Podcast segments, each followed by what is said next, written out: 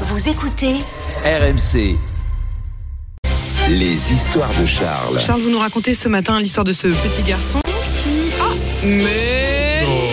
Mais non, vous ne me racontez pas ça, Charles, parce que attention, top départ, il est 6h56, vous l'entendez C'est le top départ pour gagner vos places pour OM PSG. Vous avez 5 minutes à partir de ce top, 5 minutes pour euh, vous inscrire, vous envoyez foot au 7 32 16, foot au 7 32 16 pour eh bien gagner vos places pour OM PSG, la huitième de finale de la Coupe de France demain à Marseille. Bonne chance à tous. Et surtout au PSG. Évidemment, Charles.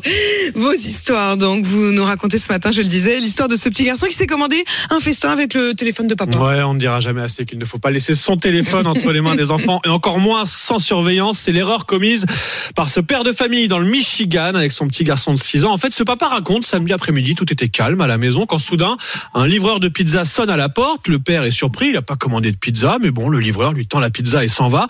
Le problème, c'est que ça ne s'arrête pas là. En fait, une file de voitures et de scooters se forme dans la rue, des livreurs qui viennent l'un après l'autre déposer des pizzas, des burgers, des frites, des glaces. Ça dure de longues minutes. Le père de famille se dit, bah, carte bleue a dû être piratée, mais non. Il finit par comprendre que c'est son fils de 6 ans qui, dans le salon, est en train de jouer depuis de longues minutes avec son téléphone, en train de faire mumuse et de commander tous ses plats préférés sur l'appli de livraison. Il y en a en tout pour 1000 dollars, 900 euros de junk food. Impossible de se faire rembourser parce que la nourriture a été commandée Bah, en sûr. bonne et due forme avec le téléphone.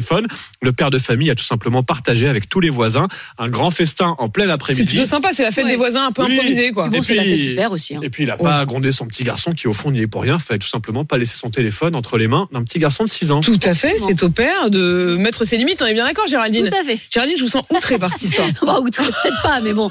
Moi, le téléphone, il a un code et les enfants, ils le connaissent Et pas. les enfants n'y touchent pas, je suis bien d'accord.